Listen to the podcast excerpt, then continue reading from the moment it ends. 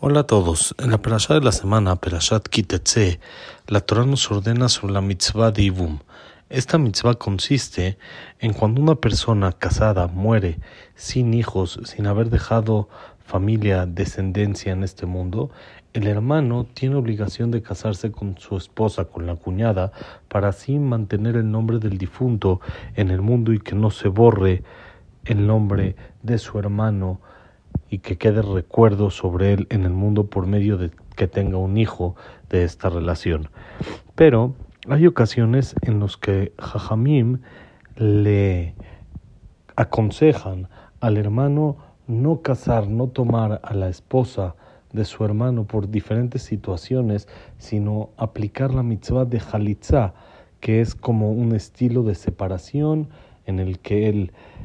afirma que no quiere casarse con ella y por lo tanto queda ella libre después de todo un proceso que se tendría que hacer. Esto es, por ejemplo, cuando el hermano es muy grande de edad y la esposa del, del hermano que falleció es jovencita o cosas así en lo que no se van a poder entender bien en una relación así. Por eso, Jajamim le dan el consejo de abstenerse de hacer la mitzvah de Ibum y mejor hacer la mitzvah de Jalitza. Sobre esto la Torah dice, Bekarulos Igneiro, le van a hablar a él los ancianos de la ciudad, Bediberuela, van a hablar con él y le van a decir, no te conviene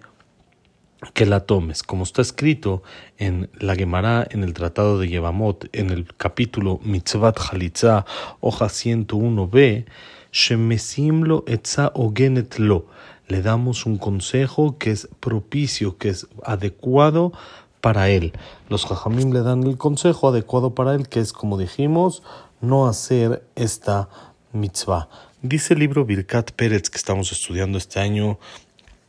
sus mensajes en la parte de atrás, en la parte de la numerología, en la página Resh 285, dice que las palabras Ziknei Berú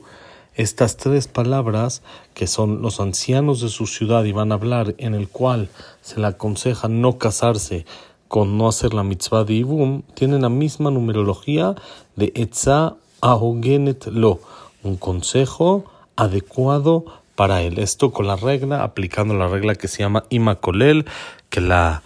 la palabra también suma uno, tiene un, un número más, entonces podemos aplicar esta regla y entonces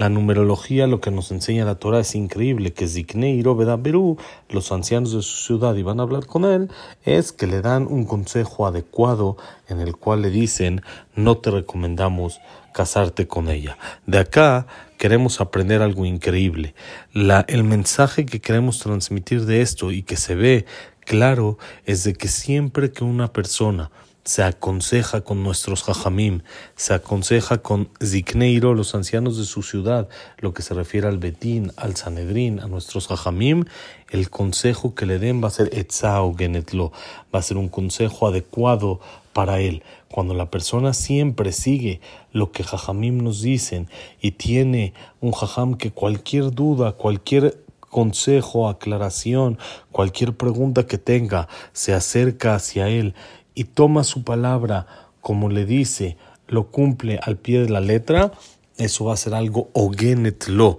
va a ser algo adecuado y propicio, por supuesto, para él, porque siempre que la persona